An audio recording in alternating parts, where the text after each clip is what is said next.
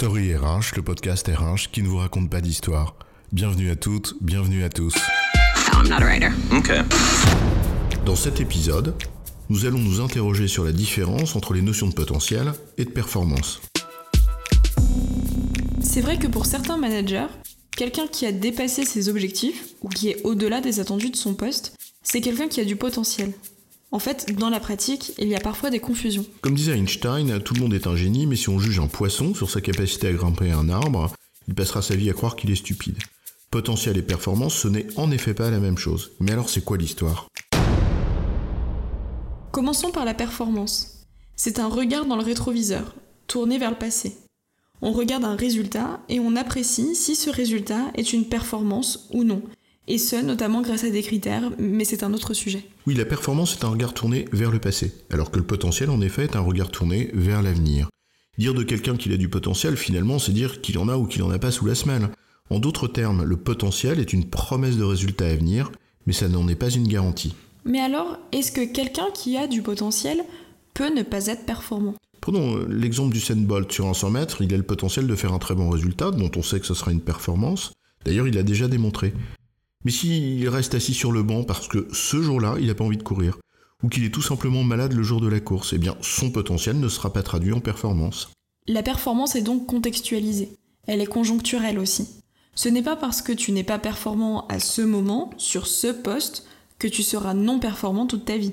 Mais c'est un autre sujet. Tu me rassures, j'ai encore donc des chances. Il y a en effet plein de raisons pour lesquelles le potentiel peut ne pas se traduire en performance la non-adéquation entre mes compétences et ce qui est requis pour le job que j'exécute, ou tout simplement la mauvaise organisation du service, qui rend difficile la nécessaire collaboration pour que ma compétence délivre le, résultat attendu, ou même l'absence de moyens appropriés. C'est vrai qu'un bon bûcheron, qui a le potentiel de bien bûcheronner, risque d'avoir du mal à obtenir des résultats sans de bons coins et un bon merlin. Et puis, cela peut être aussi tout simplement parce que le bon bûcheron n'a pas envie de le faire ce qui renvoie à la question de la motivation. Mais c'est un autre sujet. Alors il y avait le je voudrais bien mais je peux point, mais il y a en effet aussi le je pourrais bien mais je veux point. Pour que le potentiel devienne résultat, puis performance, il y a en effet de multiples paramètres à réunir. le potentiel n'est pas une garantie de performance, mais à l'inverse. Est-ce que quelqu'un qui est performant a forcément du potentiel? Avoir couru le 100 mètres en 11 secondes, c'est déjà une performance. Mais ce n'est pas forcément avoir le potentiel de le courir en 10 secondes. En d'autres termes, ce n'est pas parce qu'on observe une performance qu'on peut dire que la personne peut faire significativement mieux et qu'elle a donc du potentiel. Même si bien sûr on peut toujours s'améliorer, au moins à la marge. D'autant qu'on peut aussi imaginer plein de situations dans lesquelles la performance réalisée n'est pas nécessairement la résultante d'une compétence particulière. Il peut y avoir de nombreux facteurs exogènes qui l'expliquent, à commencer par un effet coup de bol. En d'autres termes, une performance conjoncturelle ne signifie pas que la personne a le potentiel de la reproduire régulièrement, ou même de l'améliorer. Et par ailleurs, le fait de bien tenir son poste, et ce de manière régulière, ce n'est pas non plus la garantie que je puisse prendre des responsabilités plus importantes. Certaines personnes, par exemple, font de très bons experts, qui tiennent très bien leur job, sans qu'on puisse rien leur reprocher.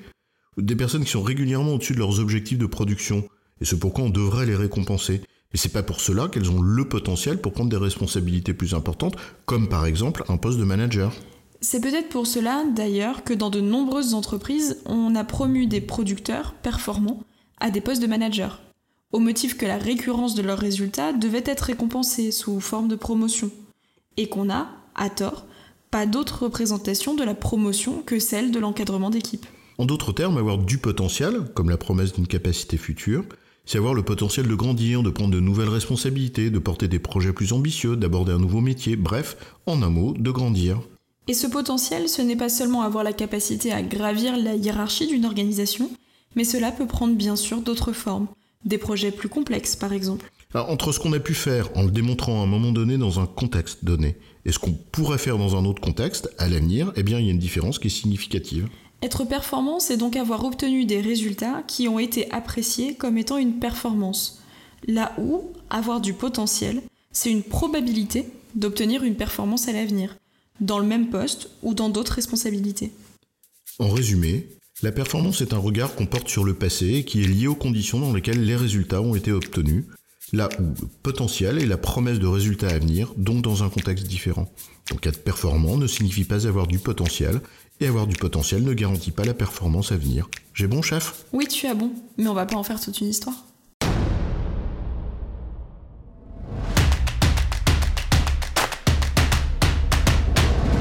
Story RH, le podcast RH qui ne vous raconte pas d'histoire.